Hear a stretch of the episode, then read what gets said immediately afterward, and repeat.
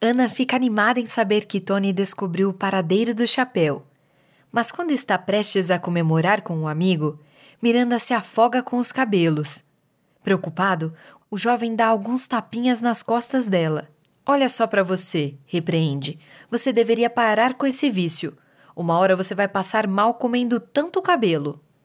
Cabelos são maravilhosos, Tony. Ela se justifica. Um dia ainda quero provar o seu. Enquanto tenta proteger os cabelos de Miranda, que os encara com uma expressão de gula, Ana sai da sala e vai em direção a outra parte do museu.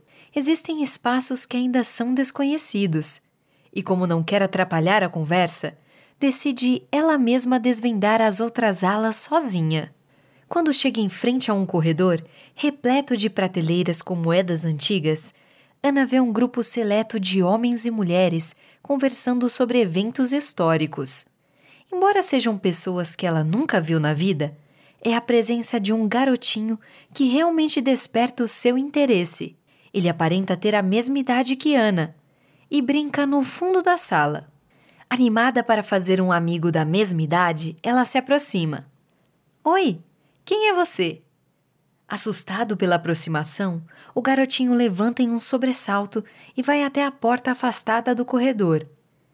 Ele faz sinal para que Ana o acompanhe, e ela inocentemente o segue.